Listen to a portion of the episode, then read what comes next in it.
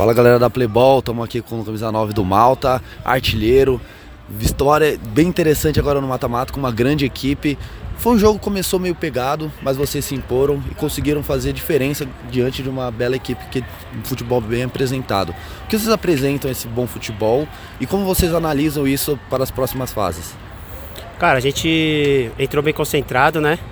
A gente sabia que os caras estavam com poucas pessoas no banco, então a gente deu uma tirada para poder dar uma cansada nos caras e deu certo. A gente conseguiu abrir uma vantagem no placar e, e ficamos segurando o jogo.